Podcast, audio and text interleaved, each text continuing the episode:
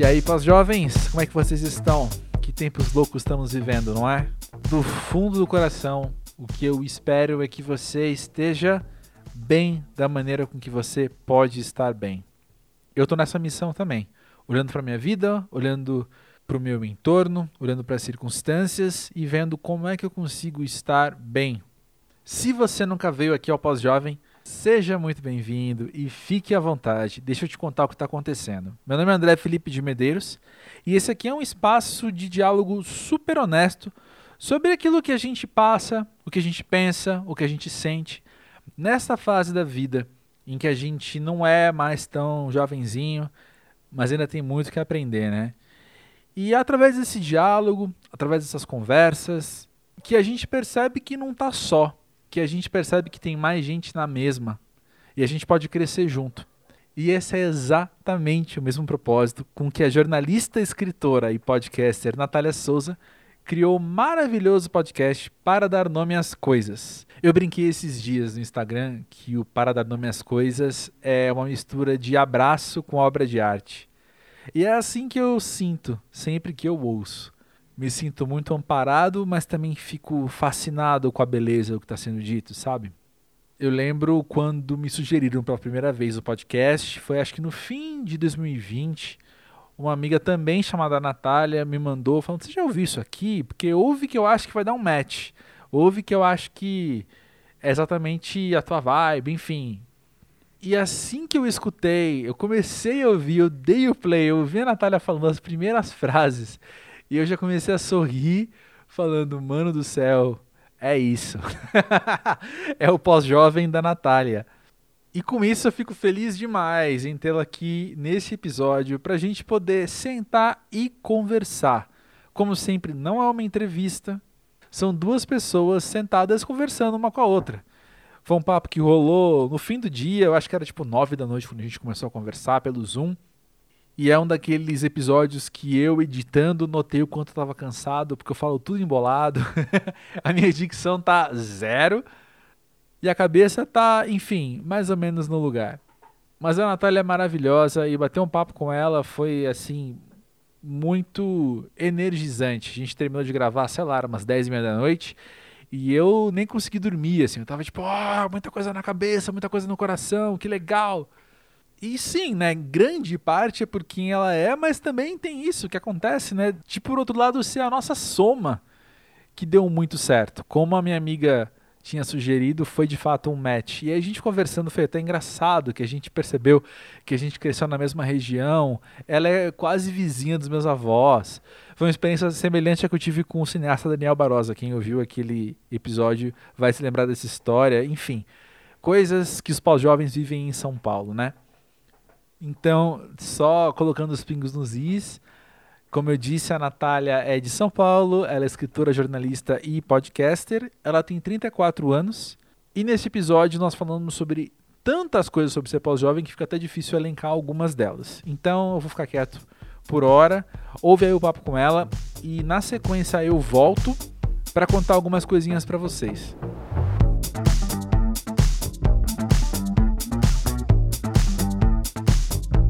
Natália, e aí?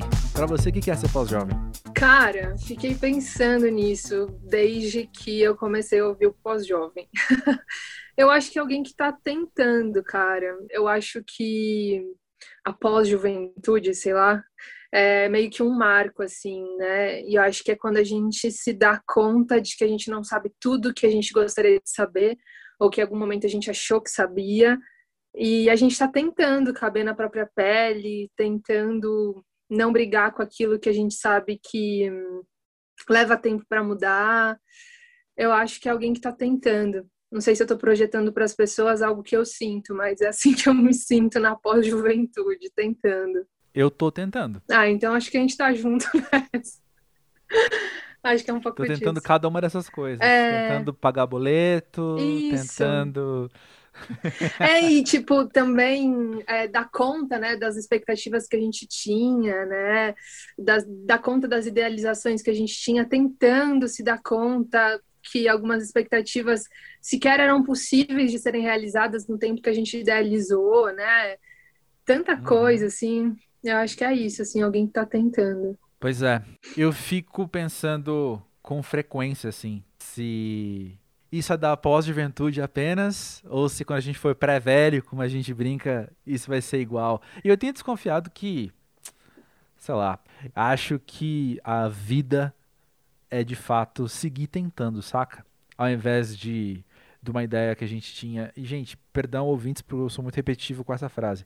Mas ao invés da ideia que a gente cresceu tendo da estagnação, de que a gente ia chegar a um ponto. E foi. Eu lembro quando a primeira vez que caiu uma ficha em mim, assim, de que eu estava passando por um perrengue e que ele certamente não seria o último. Ele não era o primeiro e certamente não seria o último, sabe? E eu pensei, cara, eu acho que é isso. Eu acho que é Uhum. Essa é a norma, saca? Total, eu concordo 100%, assim. Eu acho que tem um momento que a gente... Acho que o, o, o marco não é quando as tentativas acabam, né? Eu acho que o marco é quando a gente entende que elas serão para a vida toda, assim, né?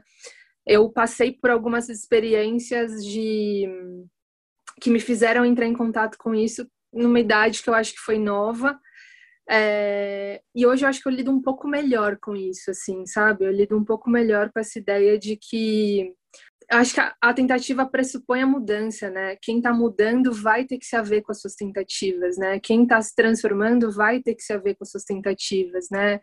É, tentar não sucumbir ao medo de fracassar, tentar não é, desistir quando as coisas não acontecem do jeito que você esperou, é, tentar caber na própria pele, mesmo reconhecendo que você talvez não seja aquilo que você mesmo idealizou sobre você, né? Eu acho que é um pouco disso, assim, uhum. né? Tipo, e eu acho que isso é um sentimento da, do pós-jovem, porque eu acho que é quando a gente começa a amadurecer, né?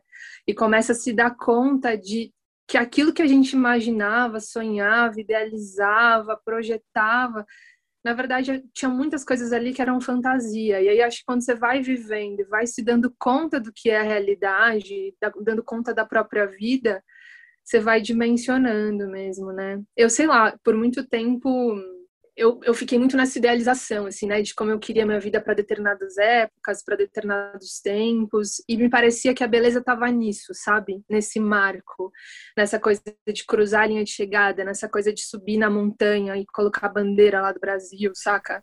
É, bandeira do Brasil é um símbolo horrível nesse momento, mas assim. É, de, de... Ah, e ficar a sua bandeira. e ficar a sua bandeira, é isso. E eu acho que eu passei por muito tempo nessa idealização, sabe? De que a felicidade ou a celebração ou que a gente precisasse coloquei minha vida nessa dinâmica de que a vida ia realmente acontecer, que a cortina realmente ia abrir, que o aplauso ia realmente é, estourar quando eu conseguisse cruzar a linha de chegada ou quando eu conseguisse fincar a bandeira no topo da montanha, saca? E aí depois uhum. eu entendi que, cara, não era sobre isso, sabe? Era sobre a tentativa. Porque quando você já tá tentando, tentando algo novo, tentando alguma coisa que você não tinha tentado, você já mudou de lugar, né? E aí, é. é. sei lá, é isso que eu acho, né? É, eu acho também que tem um antes e depois na vida. E não sei com quem, com que idade isso acontece. Cada um vai viver isso numa idade, acho que eu quero dizer isso, né? Uhum. Que é a questão do. Você tem um momento de tudo isso, então, de você achar que você vai chegar nessa linha de chegada, que vai, você vai chegar a algum patamar desse e ponto. E aí tem o segundo momento que é o de você então olhar e falar: ok, o perrengue é incessante, então como é que eu vou ficar bem? Exato, exatamente. Eu, passe... eu tive um momento muito específico assim na minha vida, assim, que é, foi um processo de luto, enfim, e isso me formou mesmo, faz parte da minha história, faz parte da minha vida, formou meu olhar para a vida, e foi um momento em que eu tinha uma visão sobre as coisas e sobre a vida, uma, uma visão muito tipo, ai, que massa tá aqui, que massa tá coração batendo aqui, que massa tá vivo. E aí aconteceu esse processo de luta, aconteceu a morte, né? Aconteceu ali uma ruptura. E eu tive um processo que eu acho que ele é natural alguns processos que a gente passa de perrengue, seja de demissão, seja de divórcio, seja de sei lá, de decepção com algum amigo, que é aquele momento em que você sente primeiro raiva por aquilo ter acontecido, você sente muita raiva por aquilo ter acontecido, depois você fala, cara, mas por que eu, né? Então aí você briga com aquilo que você acredita, você briga com Deus, briga com a vida, briga com o vizinho tal.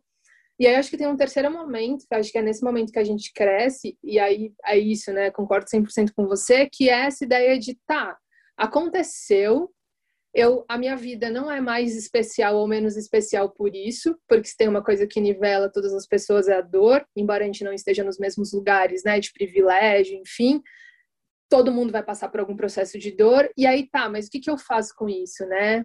É, eu lembro muito que nesse processo, depois de todo esse processo de dor, de dúvida, de medo, de raiva, de negação, eu, eu, eu me dei conta de que a vida era minha. Então, assim, a única pessoa que ia ficar desfavorecida ou que ia se prejudicar se eu não desse algum jeito de passar, de atravessar por aquilo, se eu não encontrasse uma forma de chegar do outro lado da margem, era eu mesma, né? Então, acho que quando a gente parte muito, parte desse lugar em que o perrengue, a falha, o buraco, o fracasso, a queda vão acontecer, né? E que a vida não é sobre isso, mas é a forma como você vai reagir isso. Eu acho que aí as coisas começam a ter um outro significado. E nem é esse papo de, de romantismo barato, saca? Porque eu acho que uhum. qualquer cura ou qualquer atravessamento é, requer reconhecimento. Então, requer que ali existe um buraco, requer que ali existe um fracasso, requer que ali existe uma limitação, né? Mas eu uhum. acho que, e por isso, quando a gente assume que existe isso, existe um processo de dor, naturalmente, né? Mas eu acho que tem a ver com isso, assim, é. com reconhecer, aceitar e falar, tá, brother, isso daqui é da minha vida. E aí, como é que eu faço para atravessar isso? Como é que eu faço para lidar com isso, né? Sem negar, né? Hum. Sabe o que eu acho muito interessante também? Hum. O quanto nesse processo ele. Talvez eu esteja pulando uns 17 parágrafos da conversa. Nesse, eu acho que eu já. pulei também. Mas. Vamos junto.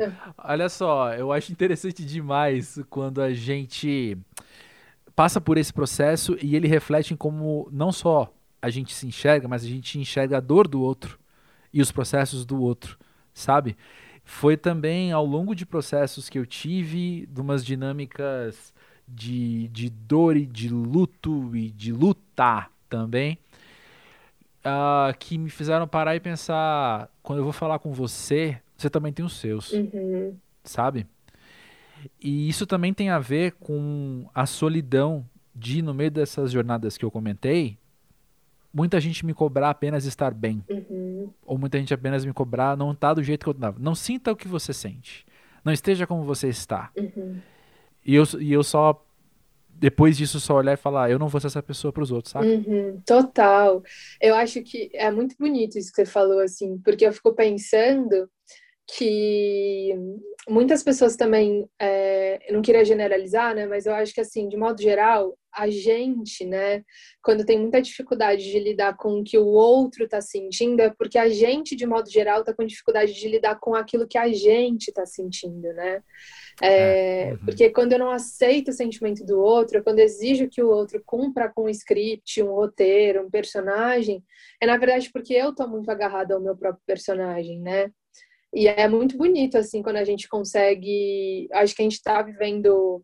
Acho que fazendo um recorte, né, pelas redes, por exemplo, né, em que todo mundo é feliz, bem sucedido, consegue sempre as primeiras medalhas e não tem desemprego, calo, dia ruim, chuva no meio do trabalho, fracasso. Não... Nem espinha Nem tem. espinha é. tem, cara. É todo mundo, tipo, mano, zero bala, assim. E não à toa porque os índices de, de depressão são elevadíssimos, né, cara? Que acho que a gente está uhum. aprendendo a tudo, menos ser gente, cara. Ser gente dói, ser gente é difícil é. às vezes, né? E acho que é isso. É. Quanto mais. Eu acho que essa revolução ela é muito possível e muito acessível porque ela começa com a gente mesmo, né? Acho que quando a gente começa a se acolher e a negar esse personagem do tipo, cara, não você é essa pessoa aí que você tá querendo que eu seja, porque eu não sou isso. Aí a gente convida o outro a fazer o mesmo, né?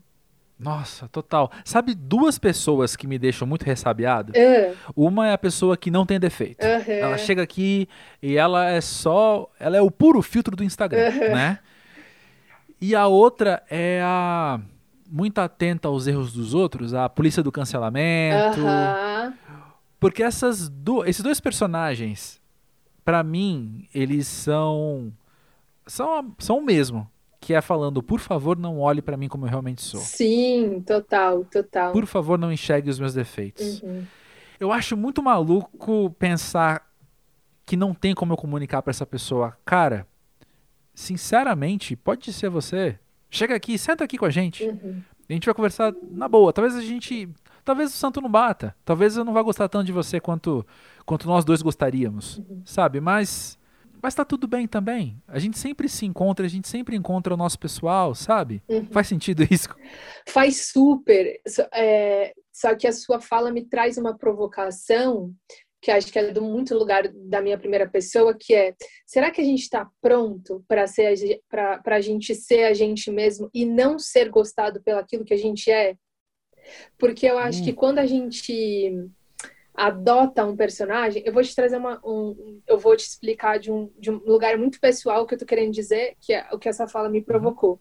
É, quando eu comecei a fazer o Pra Dar Nome às Coisas, eu comecei a fazer de um lugar muito pessoal, assim. Então, assim, eu sento na Uhum. mesa e falo daquilo que foi difícil para mim, trago a minha elaboração sobre aquilo, mas querendo ou não, eu tô falando dos meus fracassos ali, de coisas que eu não sou tão boa ainda, né? Ou de coisas que eu demorei para conseguir encontrar um caminho para firmar o pé. E aí, quando Uhum. alguém me diz, cara, é, não gostei do que você disse, ou não foi suficiente para mim, isso me fere num lugar muito sensível, porque eu não tô fazendo nenhum personagem ali. Então, acho que é um. é, eu fico pensando é, se a gente está pronto para ser rejeitado por aquilo que a gente é. Porque ser rejeitado por um personagem que a gente está fazendo, então, tipo, ah, você, na verdade, sei lá, né? Você faz o personagem alegre, por exemplo. Sei lá, você sempre tá feliz em todos os lugares e tal, e aí alguém fala, puta, você, mas você não. Você é tão alegrinho, né? Você é meio chatinho, né? De tão alegre que você é, sei lá. É, sei lá, suposições, Aham. né? Mas assim, isso cai num lugar, isso é um tipo de rejeição. Agora, quando você é rejeitado exatamente por aquilo que você é, eu acho que dói bem onde o peito é mole, sabe? E aí, trazendo a Uhum. sua a sua provocação, vou emendar uma outra, que é: será que não é por isso? Será que não é por causa do medo que a gente tem da rejeição do outro que a gente está vestindo várias capas para não ser visto de verdade? Concordo, vejo assim também. Até porque gosto muito quando você fala, né, da gente ser rejeitado por quem a gente é, mas tem ainda uma outra camada, ou não sei se é uma outra camada, mas só uma outra maneira de dizer, né, que é o meu medo de que você rejeite em mim aquilo que eu também rejeito em mim, né? Porra, isso é foda. Porra, isso é muito foda. Isso é foda. é total, velho. Também, também me incomoda, não. também me... É. Opa, agora foi quase uma sessão de terapia. pra caralho, André. Eu não sou licenciado, então não posso cobrar, aproveita. Nossa, André, pra caralho, pra caralho. Acho que isso é muito doído, né? Isso é muito dolorido, assim. É tipo ouvir da boca do outro, ou ouvir na rejeição do outro aquilo que a gente não aceita na gente, né? Como se fosse isso, assim. E aí é muito doido, Sim. né? Porque aí é muito louco mesmo isso, né? Então, assim, do tipo, enquanto eu tô fazendo um personagem, eu tô protegido, mas aí se eu mostro quem eu sou e aí o outro me rejeita por quem eu sou, daí eu só confirmo que realmente aquilo que eu sou não vale muita coisa, né? Uhum. Nossa, sim, e isso em diversos níveis, assim. Acho que desde a pessoa que não gosta do próprio nariz Uhum. e aí decide ousar porque foi motivada por, por frases muito legais de, de aceitação e por frases muito legais de encorajamento para você dar o nariz à tapa e a pessoa vai colocar uma foto dela de perfil no Instagram. Aí o primeiro comentário que tá lá, ou não importa, mas chega um comentário lá que é, sei lá, maldoso com o nariz dela, Sim. sabe? É, é- o grau de destruição disso é muito grande, mas também tem o lado da frustração que é, pensa no trabalho, sei lá, você aceita um desafio com cagaço, Uhum. falando, mano, isso aqui é é uma montanha muito alta para escalar Uhum. mas eu vou dar tudo de mim. Aí quando você entrega aquilo, a primeira coisa que você fala, pô, isso aqui foi, tá desleixado, hein, meu? Podia ter caprichado mais, hein? Sim. Nossa. Total, cara. E eu acho que assim, eu acho que isso é uma parada que dá para melhorar, mas eu acho meio utópico dizer que a opinião do outro não é capaz de te atravessar, saca? Tipo, eu ah, acho meio sim. utópico esse lugar, assim, né? É de dizer, cara, sei lá, tipo, isso não faz diferença para mim, sabe? Tipo, ah, eu não. Sim. Acho que é isso, né? Tipo, o olhar do outro tem muito poder sobre a gente, assim. É, aí eu acho que cabe cada um meio que regular isso, né? Eu, eu tenho para mim, na realidade, que tem algumas coisas que elas são tipo buracos, sabe? Eu acho que quando a gente está mais hum. regulado, a gente cai no buraco e consegue sair do buraco com mais facilidade. E quando a gente está com me menos regulado, a gente cai no buraco e fica por, no buraco por mais tempo. O que eu quero dizer é que eu acho que tem coisas que não dá para você escapar do buraco sempre, saca? Eu acho que o olhar do outro sobre Sim. a gente é sobre isso, assim, é treinar para tipo conseguir sair do buraco logo. Porque eu não, ah. eu não acredito muito nesse lugar em que a opinião do outro, né, é, a gente está completamente livre, né? Porque também se, é. se, a é. gente for pensar, por que, a gente posta as coisas nas redes, né? Por exemplo. Uhum. Se é só pra gente, por que, que, né? A gente posta. Total.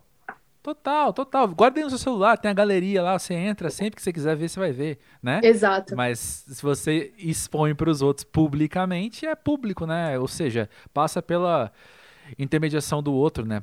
Exato. Isso é muito louco. Eu, a minha jornada com isso. Você ia falar alguma coisa?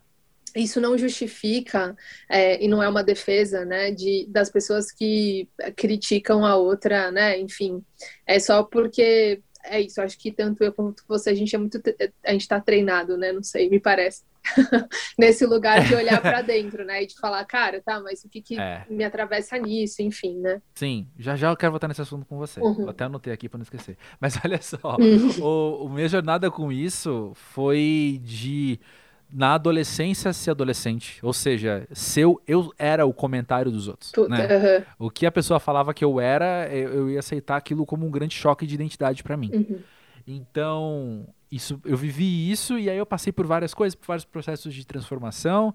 E aí, ainda na adolescência, talvez com 18 anos, 17 anos, eu vesti o casaco do eu não importa, eu não, não, me importa o que falam de mim, não me importa com a opinião do outro. E eu ostentei isso por um bom tempo. Uhum. E aí eu acho que na pós-juventude eu já entrei bem desconstruído com isso de falar, ó, oh, peraí, não, não tem coisa que falam para mim que me incomoda, tem coisas que falam para mim, você chega para chegar aqui agora e me xingar de, meu, sei lá, burro, eu vou falar, ó, oh, Natália, tem coisas que eu não entendo mesmo, mas para as outras coisas, tem coisa até que eu sou acima da média, sabe?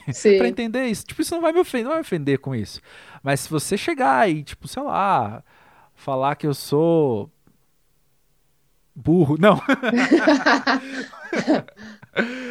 falar, não sei, talvez se você falar que eu sou desinteressante, isso ia me incomodar muito porque habita o território das minhas inseguranças, uhum. sabe? Total.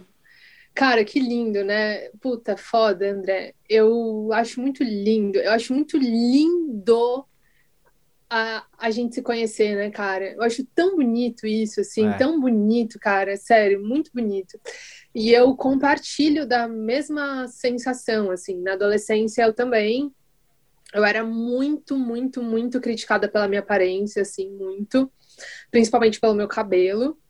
É, para quem está ouvindo a gente, eu tenho um cabelo black power e eu era muito criticada na escola por isso, bullying e tal, somado ao racismo, que eu fui me reconhecer mulher negra muitos anos depois, e aí você vai entendendo, enfim. E isso me congelou muito, assim. Então eu lembro que a primeira vez que eu que eu me achei bonita, por exemplo, foi a vez que eu entrei no salão de cabeleireiro, minha mãe de cabelo bem liso, e ela me levou para um salão de cabeleireiro, e aí eu tinha inventado qualquer mentira lá para ela, para ela ter me levado lá. E aí eu saí com um cabelo que movimentava, como eram as propagandas de shampoo. E foi a primeira vez que eu me achei bonita. Uhum. Foi a primeira vez o quanto aquele olhar do outro, e era muito de um lugar em que eu sentia que eu precisava me consertar, como se tivesse algo errado em mim, como se eu tivesse nascido com a aparência errada, nascido com uma coisa errada, e que eu precisava realmente consertar isso em mim. Cresci, é, hoje, cara, acho em mim, uma das coisas mais bonitas, eu acho meu cabelo. Cara, acho lindo. Meu cabelo conta a minha uhum. história, conta a história da minha família. Cara, são muitas coisas, são muitos símbolos. Mas, quando, tipo, sei lá, tá, sair num samba, sei lá, tá, eu até compartilhei isso uma vez no, no Pra Dando Minhas Coisas. De uma vez que eu fui para um samba, o samba, além do samba ali, tipo, é um ambiente em que a galera flerta e tal, não sei o que, nananã. Uhum. Naquele dia, eu tinha saído de casa bem, tinha saído inteira, tava me sentindo bonita tal. Naquele dia, eu comecei a me, me achar meio desinteressante, saca? E aí foi de novo esse percurso, assim, de novo entender, assim, tá, é, vamos supor, então, que eu seja, sei lá, feia para essas pessoas. Quais são as referências de beleza para essas pessoas? Quem essas pessoas normalmente acham bonitas? Elas, hum. As pessoas que essas pessoas acham bonitas são parecidas comigo? A imagem dessas pessoas é parecida comigo? hoje eu consigo fazer esse caminho de entender onde que está a minha insegurança, onde que ela me atravessa, onde que a minha imagem foi machucada e de fazer esse percurso todo também, né? Hoje é isso, assim, eu, eu tenho uma, uma relação muito saudável e boa com a minha imagem, com a minha autoestima, com o meu amor próprio, mas não quer dizer que seja um lugar a que se chega, né? Aí acho que volta no lugar da tentativa, Sim. assim, é um lugar que a gente chega e se despede, e aí a gente vive uma outra situação e aí a gente precisa fazer uma nova elaboração porque as coisas não estão postas, não estão dadas, né? É, mas, eu, mas eu compartilho da mesma sensação, assim, tem coisas que me... Eu sempre falo, assim, que eu prefiro escutar que, puta, Natália, cara, eu gosto tanto das coisas que você fala, ou tipo, cara, eu acho a sua dicção maravilhosa, ou você tem uma energia muito boa, prefiro isso a ouvir você é bonita, saca? Sim, tipo, e daí eu acho sim. que onde a gente coloca o nosso valor é onde também o olhar do outro pesa mais, né? Sei lá, tipo, você falou da, da coisa da inteligência, né? Imagino que para você a inteligência seja um valor grande, né? Tipo, um valor total, alto, total. né? É, então, uhum. acho que é um pouco disso, assim. De, acho que onde que a gente coloca o nosso valor é onde pesa mais, não sei. Total. Ah, é. Voltando ao que eu notei para falar com você, que tem tudo a ver com isso também, uhum. me chama a atenção quando comecei a ouvir o Pra Minhas Coisas, isso logo me chamou a atenção também, assim, do uma o que eu vou chamar de uma inclinação sua, que me parece muito natural na direção interna, de você olhar para si mesmo. Uhum. E eu percebo que algumas pessoas têm essa inclinação. Isso não, não quer dizer absolutamente nada a não ser o que eu acabei de falar. Não quer dizer que você não olhe para o outro, não quer dizer que você não se comunique para o outro, pelo amor. Está falando justamente Sim. do seu podcast e você se comunica. Mas assim, pensando nessa frase, você tem uma, uma inclinação, você faz isso com mais facilidade que os outros, talvez. Compartilhe disso também. Me entendo como essa pessoa. O processo que eu passei também foi, e isso custou, tá? Uhum. Isso é algo muito recente, de, sei lá, três anos para cá, talvez. De eu desenvolver uma empatia real mesmo, sólida, fincada no chão, assim, bem enraizada, pelas pessoas que têm dif grandes dificuldades com isso. Uhum, tá. Porque é total, para mim, é total o outro. Uhum. No grande sentido que isso tem, que é o diferente, que é o que é alheio, o que tá fora de mim, sabe? Então, algum amigo meu que eu percebia que não conseguia ir mais que 3 centímetros para dentro, assim, sabe? Uhum. E aí eu, eu, mala do jeito que eu sou, ficava empurrando, sabe? Falando, não, cara, mas como assim? Pensa mais sobre isso, acho que tem um mais ângulo que você não tá vendo. Ah, o que, não sei o que. E hoje, parar e pensar, cara, ele tá fazendo o melhor dele. Uhum. Eu, eu entendo que ele tá fazendo o melhor dele.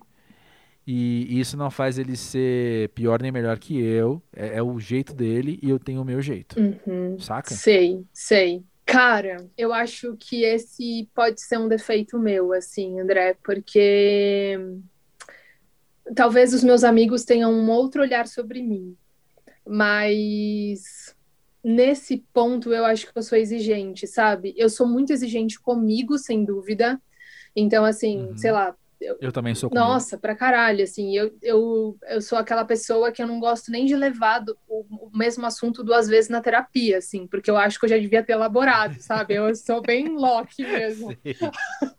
do tipo, cara, Renata, me desculpa por estar trazendo isso de novo, sabe? Natália, você tá pedindo desculpa pra você, não é pra mim não, fica tranquila, sabe? tipo, fica de boa, porque eu tô aqui relaxada, quem tá se cobrando aí é você. É... Então, assim, esse lugar da empatia, por exemplo, é, eu tenho, por exemplo, né? Eu fiquei, eu tive uma relação muito longa de quatro anos. É, aí depois eu fiquei quatro anos solteira e agora me relaciono de novo. Uhum. Isso sempre foi uma nota de corte para mim, sempre assim, de o quanto essa pessoa consegue, às vezes não é nem do ponto de vista. É porque eu faço uma associação muito direta, e pode ser que eu seja uma, seja, seja uma associação absolutamente errada e eu estou disposta a corrigir se for. Mas eu acho que as pessoas que têm uma inclinação maior para dentro, assim, para se ver, para se pensar, elas conseguem comunicar melhor também, né? Conseguem dizer melhor. Uhum. E aí, para mim, isso é muito uma nota de corte, assim. Nas relações românticas, super. E aí, talvez eu não tenha tanta empatia nesse sentido, porque eu não consigo, para mim é difícil me relacionar com pessoas que, que não trazem isso, que não, não, não se estimulam. É... Isso me faz um sentido absurdo, preciso só dizer, me faz pleno sentido. Isso, é, né? nossa, assim, e é para mim é uma dificuldade, assim, né? É realmente uma dificuldade, assim. Nos últimos, sei lá, três anos, assim, de, nos últimos dois anos, vai, que eu tava de solteira, tal, nananã, é, eu comecei meio que tentar me abrir para isso, assim. Então, tipo, cara, essa pessoa realmente não consegue conversar, uma dificuldade dessa pessoa. Deixa eu tentar, mas, uhum. cara, para mim é difícil. Para mim é muito difícil. Porque, primeiro, porque eu gosto muito de conversar. Primeiro, segundo que para primeiro primeiro né alto falho mas porque ser compreendida para mim é uma coisa muito importante também aí eu trabalho com comunicação então para eu eu gostaria, eu admiro é, essa empatia, mas eu não sei se é algo que eu tenho com muita facilidade. Para mim, exige treino, sabe? Isso que eu quero Sim, dizer. Me faz muito sentido. E eu não, me, eu não acho bonito isso, tá? Tipo, porque eu acho que realmente a gente constrói pontes a partir dessa, dessa empatia. Só que, André, eu acho que parte do da autorresponsabilidade de cada indivíduo, cara, se pesquisar, se entender, saca? Porque eu, eu embora eu acho que algumas Sim. pessoas tenham, facilidade, tenham facilidades, eu acho que é difícil para todo mundo. Também acho. Também acho. E, de novo, se, se eu me coloco como como modelo, que é uma coisa muito rara de fazer, é uma coisa muito. Não aconselho ninguém a fazer isso, mas me colocar como modelo de alguma coisa, é, eu, eu, percebo o quanto me faz bem também me conhecer. Né? Uhum. Né? Então eu quero encorajar todo mundo a se conhecer bastante. Só que às vezes Cara, eu não sei o que aconteceu. E, e eu, não, eu tô com medo de dar exemplos aqui e acabar expondo pessoas, enfim, porque amigos meus ouvem, blá blá blá blá. Sim. Mas eu. De passar, assim, de, de conversar com as pessoas e depois de anos de relacionamento, talvez, vinha uma informação de alguma coisa que aconteceu ali atrás que eu falo, cara, mas isso muda tudo, né? Sabe? Sim. É, é, são dores muito grandes que as pessoas passaram e que elas entraram dentro delas não é esbarrar nessa dor, é, é ocupar o espaço que essa dor ocupa hoje. Sabe? Sim. É abrir um quarto que só tem essa dor lá dentro e ter que fechar a porta com a dor, e ficar lá dentro com a dor. Eu não posso pedir isso de ninguém, saca? Uhum. Embora eu tenha essa facilidade e tenha as minhas dores também. E também devo ter as dores que eu nem conheço porque eu não quero conhecer, né? Que eu não estou enxergando porque eu não quero enxergar. Sim, total. Uh, eu acho que todo mundo tem seu ponto cego, né? Todo mundo tem o seu. Exato. Todo, todo mundo tem aquilo que não consegue enxergar. E eu acho que também é, é parte de um processo de autogenerosidade, acho que com a gente, com o outro também, entender que algumas coisas não são vistas porque às vezes a gente não tem ferramentas para ver porque é insuportável uhum. olhar, porque a gente não tem estrutura para enxergar, né?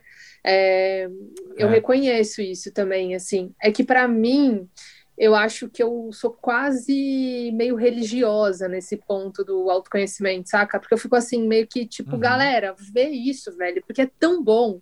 Vai doer, vai ser Devota difícil. Do autoconhecimento. Nossa, eu sou missionária, uhum. assim, sabe? Tipo, cara, uhum. vai doer, vai ser difícil, mas se você enxergar isso, se você der nome para isso, se você der o seu nome para isso, se você olhar no olho disso, cada dia um pouquinho, saca? Ou de repente nem que for para falar, cara, eu não consigo olhar para isso hoje mas eu vou tentar um pouquinho a cada dia. Ou, cara, eu não vou olhar hoje porque tá doendo muito, porque eu não consigo, mas eu, eu sei que isso existe, saca? E aí eu acho que reduz o nível de frustração, de. Eu acho que assim, é, desde que eu comecei a mergulhar em mim, o meu nível de ressentimento com a vida, assim, tá menos zero, sabe? Porque é, é isso, assim, né? De, de me entender, e aí, tipo, cara, é isso, assim, porque a, a, eu também não tenho muito essa esse lugar da, da, empatia no lugar de tipo permanecer em relações em que eu vejo que a outra pessoa não consegue muito se elaborar. Mas eu consigo entender uhum. que para o outro é difícil e falo, cara, vamos fazer o seguinte, junto aqui não vai rolar, mas tá tudo certo, eu entendo que esses são melhor, entende? É, uhum. Não sei. E eu acho que eu sou rodeada de pessoas profundas também. Acho que Acho que a maioria do. É, eu sou. A maioria dos meus eu amigos. pensando são, nisso. É, a maioria dos meus amigos é, na verdade. A maioria dos meus amigos é profunda, assim. Então acho que tem isso também. Total. Eu. Ai, ai, ai. Eu, eu, odeio a memória que eu tenho de saber que aconteceu uma coisa para nos lembrar mais detalhes. Mas é algo que eu falei, acho que recentemente aqui no Pós-Jovem, assim, também, que é na questão de que a maneira com que a gente vai amadurecendo, a gente vai se agrupando com pessoas. Enfim, cada um tem as afinidades que busca nos outros, cada um tem as afinidades que encontra no outro também. Ninguém é 100% igual, mas a gente encontra similaridades e, e convive com diferenças, enfim. Mas algo que eu percebo que é comum entre os meus amigos hoje, entre a maioria esmagadora dos meus amigos, é justamente essa profundidade que você falou. Sim. Sabe? Total, assim. E, e acho que é um pouco disso, né? Porque, sei lá, é, eu acho que a gente estabelece vínculo na profundidade, né? Na, na profundidade, na vulnerabilidade, na. Sei lá, quando a gente consegue dizer, né? Não só dizer, mas acho que quando a gente consegue se abrir, né? Se não ficar muito no campo superficial, né? E aí a gente fica lidando Super. muito com a projeção do, que a gente tem do outro, né? Com aquilo que a gente imaginou do Super. outro, né? É, e tem um, uma camada, quando eu falo isso também, que eu sei que existe, e eu sempre tenho que, como, de novo, né? Como esse processo para mim é meio natural, eu preciso às vezes me colocar em terceira pessoa, ouvir o que eu tô falando para entender o quanto isso combina com com o mundo que está ao meu redor, né? uhum. né? Mas existe a camada da masculinidade também, né? Uhum. Que eu hoje entendo melhor ainda, sabe? Quando um amigo meu chega e compartilha uma insegurança comigo, isso tem um, um peso 30, uhum, às vezes, sabe? Sim. Não é um peso 1. Eu sempre tive amigas que tinham muitos amigos homens também, enfim. Mas as dinâmicas na pós-juventude que eu tenho com os meus amigos homens, elas acabam sendo. Elas têm essa camada de, cara, se eu vou te falar do meu medo, seja um medo no relacionamento, seja um medo na carreira, seja um medo do meu corpo, em aparência física, eu sei que isso tem um peso muito grande e esse vínculo é muito forte, uhum. saca? Total, total. É, eu acho que isso é uma construção, né? Tipo, os homens são ensinados, acho não, né? Os homens são educados para performar essa virilidade, essa masculinidade, e na masculinidade uhum. é isso, né? É, não, não, existe esse espaço para vulnerabilidade, né? Não existe esse espaço para confissão, né? Não existe esse espaço para entrega, assim. E nós, né, mu mulheres como somos também construir, tipo, educadas para sermos mais maternais, né? Para maternar, para para acolher. Esse lugar do afeto e esse lugar da abertura é muito mais comum e mais estimulado para nós também, né? E acho que a boa notícia é que dá para para a gente rever esses papéis de tempos em tempos, né? E eu acho muito saudável também é, essa troca entre os caras mesmo, né? Essa troca entre os homens mesmo, porque existe um acolhimento que você pode dar pro seu brother, que só você pode dar pro seu brother, né? É, que só o seu brother pode uhum. dar para você, assim, né? E acho que quando a gente consegue desconstruir isso é muito importante, assim, é muito bonito, assim. E acho que eu fiquei pirando no que você falou quando a gente estava conversando nos bastidores e tal, que você falou que o pós-jovem ele nasceu para escutar, né, cara? E isso é muito uhum. lindo, velho. Isso é muito lindo, assim, porque é, é muito difícil a gente escutar o outro verdadeiramente sem, sem ser o lugar da escuta para opinar, ou sem ser o lugar da escuta para avaliar, ou sem ser o lugar da escuta para pontuar em cima, né? O lugar da escuta, só uhum. da escuta, né, cara? Tô aqui para te ouvir. O que, que você tem para me dizer, né? Muito bonito isso. Uhum. É, também acho. Que bom que você, que bom que você concorda. É, não, acho bem bonito. Fico feliz. E conta aí, na sua pós-juventude, nesses anos recentes, como que suas amizades têm se configurado, para além da, da profundidade, do vínculo na profundidade que você comentou? Cara, é, eu tenho uma, muita sorte, assim, eu acho. Eu não gosto de falar que eu tenho sorte, porque na verdade eu acho que, porque senão eu também estou ajudando a construir uma fantasia de que as relações elas acontecem, caem no nosso colo, né? Uh, é, gostei, daí, gostei da sua preocupação. É, eu acho que relação é construção, independentemente de qual relação a gente esteja falando, né? Se é de relação de amigos, se é relação romântica, uhum. se é relação de flerte, eu acho que relações são construção, assim. Família. Família, mãe, pai, tio, vó, padrinho, madrinha, sobrinho, sobrinha, filho. É construção, né? Uhum. É, o vínculo, ele é construído, né? E aí é construído a partir dessa troca, assim, né? Então eu tenho eu tenho amigos muito fiéis assim, e amigos fiéis no sentido de falar, cara, Nath, você passou um pouco do ponto, sabe? Tipo, é, eu acho que isso aqui uhum. que você falou não foi muito legal. Isso daqui são pessoas com quem eu posso contar verdadeiramente, assim, é, pessoas com quem eu posso falar, cara, tô muito insegura com isso aqui, e é muito massa. Eu tenho amigos que são muito massa porque eles não acreditam no personagem às vezes que eu tento fazer, sabe? Ele... Ai, sensacional! Eu amo seus amigos. eles são Eu incríveis. amo seus amigos. Assim, não acreditam, cara, não acreditam, assim, eles sabem, assim, que... Outro dia eu tava conversando com a D, assim, que é minha amiga irmã, e aí eu lembro que eu tava contando não sei o que para ela, e, e ela falou assim, Nath, é, essa galera aí te conhece do Instagram, né, cara? Te conhece ali um recorte, né? Te conhece ali uma parte. Então tem muita projeção, assim. E aí naquela conversa eu falei, é mesmo, cara, eu não sou meu Instagram. É mesmo, eu não sou para dar às coisas. Eu sou muitas outras coisas, né? Coisas que são admiráveis e uhum. coisas que não são admiráveis. Coisas que eu tô tentando e coisas que eu, que, cara, eu tô falhando, assim, miseravelmente, assim.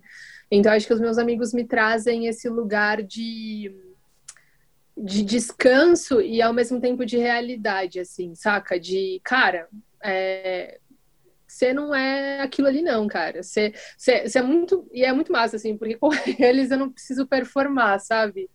É, uhum. Eu sou uhum. bem assim. E os seus? É, sabe uma coisa que eu notei meio que recentemente, hum. que talvez porque na pós-juventude também eu, eu parei pré-pandemia mesmo. Eu acho que eu, eu tive que soltar um pouco do tempo e deixar o tempo correr sem eu ter muito controle sobre ele, tinha a impressão que algumas amizades minhas eram recentes.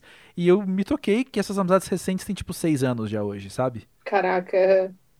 Eu gostei muito de notar dessas amizades que eu considerava recentes já estarem em um lugar que de fato, para além do tempo, as características que elas têm são muito mais profundas do que uma relação recente teria, né? Uhum. Mas também de pensar que então as amizades velhas, que eu me referi como amizades velhas, são mais velhas ainda, saca? Sim. Eu tenho amigos de muito, muito tempo atrás, assim, os meus amigos mais Muitos dos meus amigos muito frequentes já, já ultrapassaram uma década. Eu não tenho amigos de infância. Eu tenho alguns amigos de adolescência, um ou outro, mas a maior parte dos meus amigos muito frequentes são de que eu tinha, sei lá, 18 anos pra cá, sabe?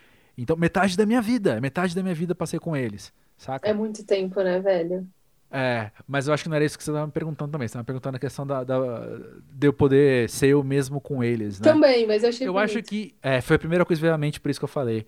Mas uma coisa que eu noto que é da minha natureza, e eu vou falar isso, eu vou trazer para frente uma camada, uma a, abre aí uma aba da masculinidade, que eu vou falar, uhum. tá? porque pode ser que tenha a ver com isso.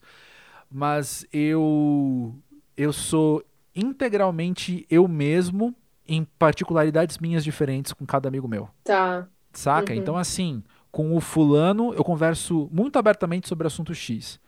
Com a cicana sobre assunto Y. Uhum. Mas eu não falo direito um sobre um assunto ou outro com o outro deles, entendeu? Entendi. Foi muito confusa a minha frase, mas eu sei que todo mundo entendeu. É, não, Obrigado, foi gente. Isso valeu. mesmo. É, e eu acho que.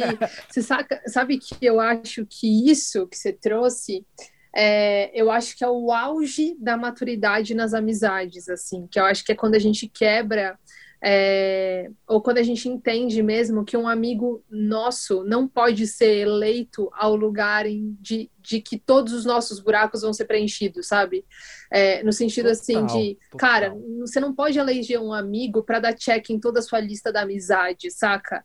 Porque vai ter um amigo, brother, que você vai poder sentar na mesa de bar e falar de coisas muito difíceis suas que são doloridas e que, cara, esse amigo vai ter toda a abertura do mundo. E com outro, você vai ligar e falar, cara, vamos tomar uma e voltar às seis da manhã, né? Tipo.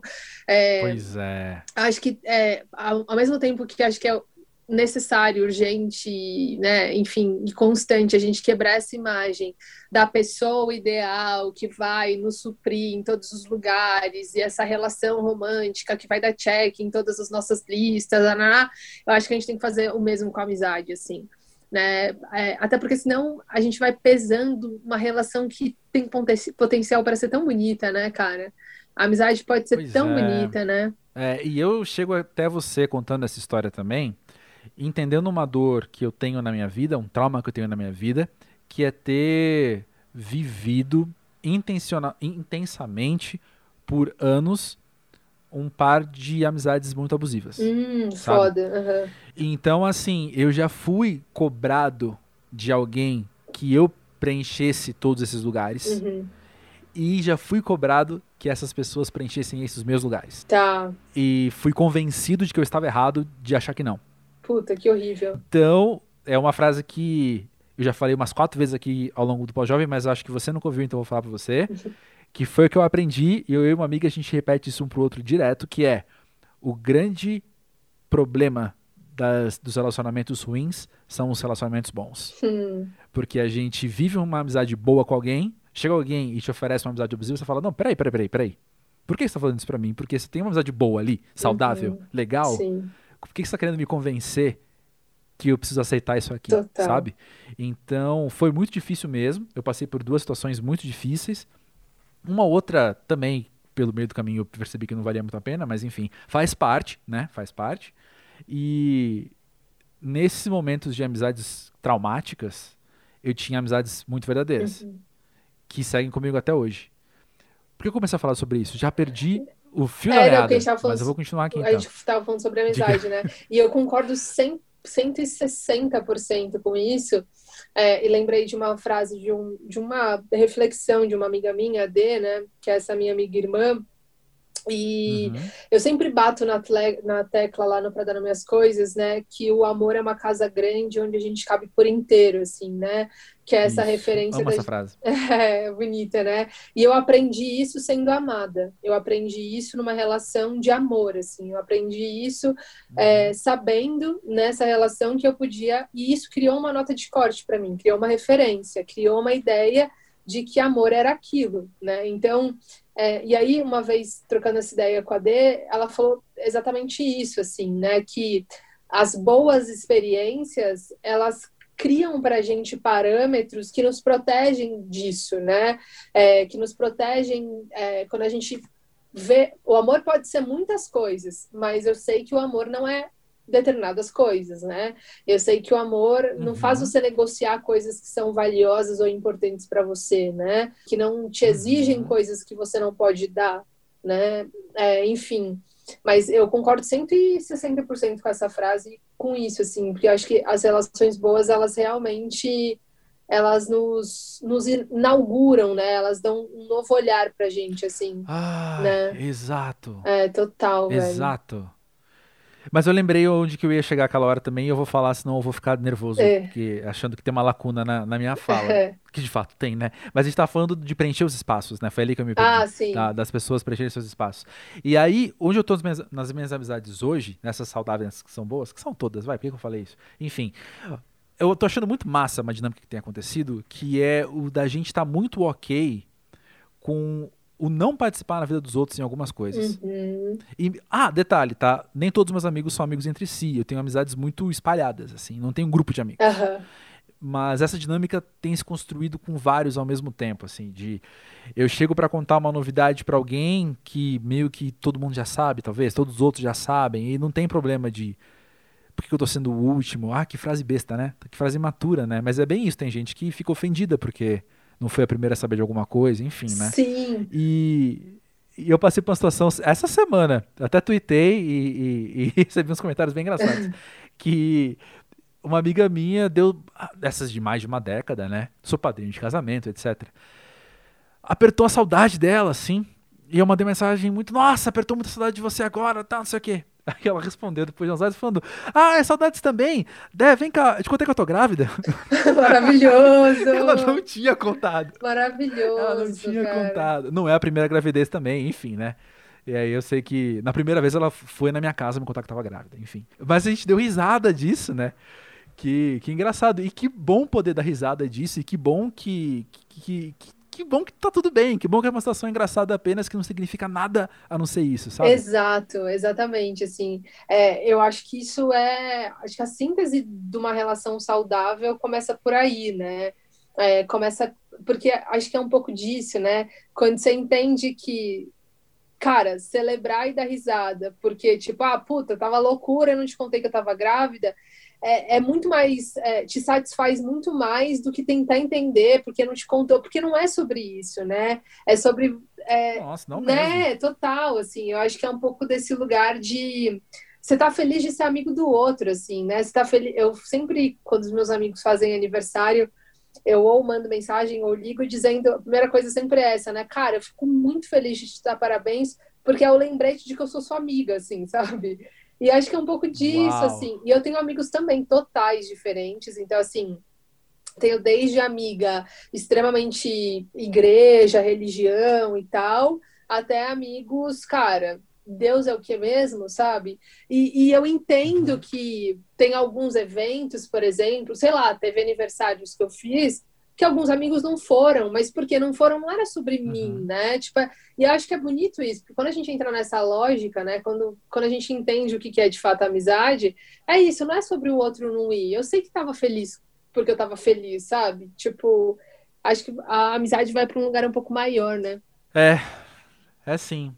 E olha só, Natália, eu vou começar a encerrar aqui e eu vou fazer uma chuva de elogios pra você, Ah, tá bom? tá bom. Se você não quiser, depois você tira o fone de ouvido agora e depois você volta. Mas olha só, que bom ter você aqui no Pós-Jovem. Que bom ouvir tudo isso de você. Eu lembro quem foi que me sugeriu pra eu vir pra dar minhas coisas. Um beijo pra outra Natália, que foi quem, que, quem me sugeriu. E todos os episódios que eu ouvi, eu fui ouvindo numa, numa crescente. Eu ouvi um falei, cara, isso aqui é maravilhoso. Aí eu ouvi outro depois de um tempo e falei, nossa, isso aqui é muito precioso. Aí eu fui ouvindo assim ao ponto de. E como é bom ter três temporadas pra ouvir de alguma coisa que você acabou de, de. Um presente que você acabou de ganhar, né? Sim. E aí eu fui assim, eu ia abrindo mais, e cara, eu quero mais, quero mais, quero mais. E aí foi muito engraçado. A sensação, é muito engraçado a sensação de que eu já te conhecia muito antes da gente conversar de fato. e eu entendi quem já falou isso pra mim por ouvir o podcast, por exemplo, sabe? Uhum. E obrigado pelo trabalho que você tem feito. Tem me feito muito bem. Eu, eu falo isso na primeira pessoa do singular mesmo. Eu ouço me faz bem. Eu ouço me identifico demais com muita coisa que você fala. O jeito que você pensa. E o seu olhar interno. E tem me feito muito bem. Então, obrigado por ter passado essa última hora tendo me feito bem também. Ai, André, muito obrigada. Queria antes mandar um beijo para Natália, minha xará. Ná, obrigada. Não sei se a gente já conversou no Instagram, não sei se a gente já trocou alguma mensagem, mas muito obrigada por essa ponte e que eu fiquei muito feliz de participar do Pós-Jovem. É, acho que tanto a nossa conversa ali no bastidor, quanto a nossa conversa de agora me ajudou. Cara, é sobre isso, né? É sobre é sobre isso que vai, é por isso que vale a pena, né? É por isso que vale a pena estar vivo, assim, é pela troca, né? E eu acho que você eu acho não, porque achar meio racional, né? Mas eu sinto a sua condução muito humana e eu acho isso muito bonito, André. Eu acho muito bonito, assim. E acho que é por isso que eu também tenho a sensação de que a gente é brother de infância, assim, porque. É, Já somos, não, já certeza, somos. A assim. partir de agora somos brothers de infância. Eu acho que a gente está tentando falar do mesmo lugar. E eu acho que a gente está tentando firmar o pé no mesmo lugar, né? Que é esse pé de, cara, É. tô aqui tirando várias, vários casacos, várias coisas que eu poderia me cobrir. é, só porque eu acho que é mais legal estar tá aqui, assim, desse jeito. Não é porque é melhor, não é porque é superior, não é porque eu mereço uma estrela no meu currículo ou minha foto no LinkedIn. É só porque eu sinto melhor a vida daqui, desse lugar, desse jeito, assim. Então, me emociona muito esse convite, eu agradeço demais. E toda a possibilidade de troca profunda e verdadeira, assim, é mais um, um check que massa tá aqui. então, eu agradeço. Ah, Natália, sua maravilhosa. Obrigadão, viu? Obrigada, André. Obrigada demais.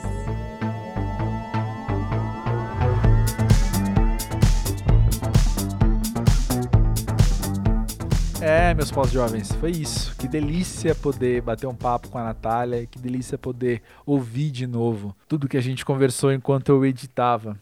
É muito interessante essa dinâmica, sabe? De participar das conversas e aí semanas depois parar para editar e reviver aquilo tudo.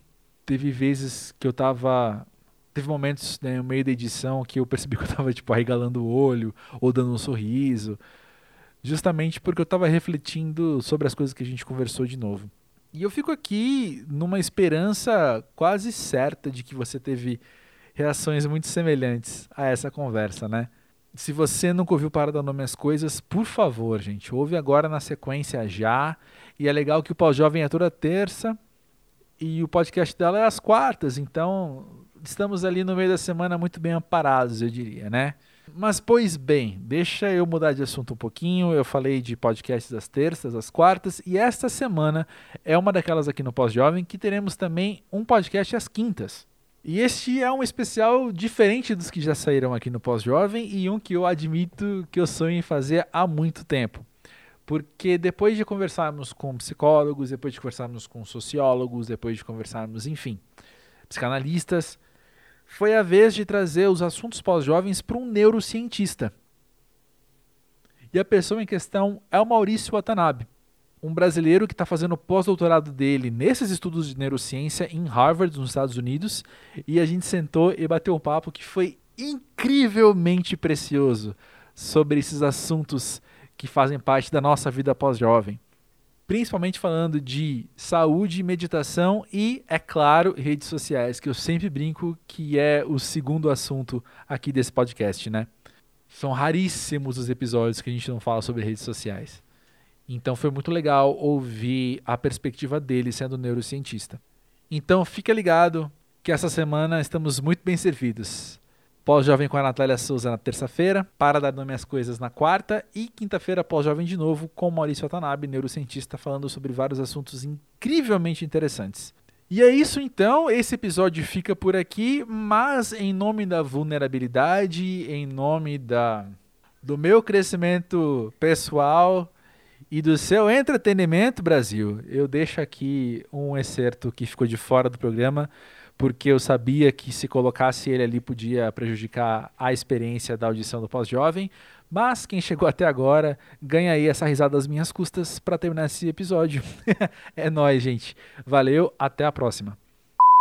Ah, lembrei. Acho que foi no episódio com a Yara Torrente, que a gente falou bastante sobre amizades. Agora eu lembrei até de uma coisa que ela falou ali no meio. Mas tem muito a ver com isso, assim, que ela mesma dizia, né? Que, que mulheres acabam se abrindo com maior facilidade e que os amigos que os amigos homens que ela tem, e será que eu tô inventando isso agora? Talvez. Peraí, deixa eu só voltar aí. Acho que eu vou voltar esse parágrafo rapidinho. Maravilhoso. Eu não lembro se foi ela que falou, fui eu isso. como, como dizia Chico Xavier, né? Será que foi eu que falei isso foi ela? Vou voltar só essa, essa última parte dele, então.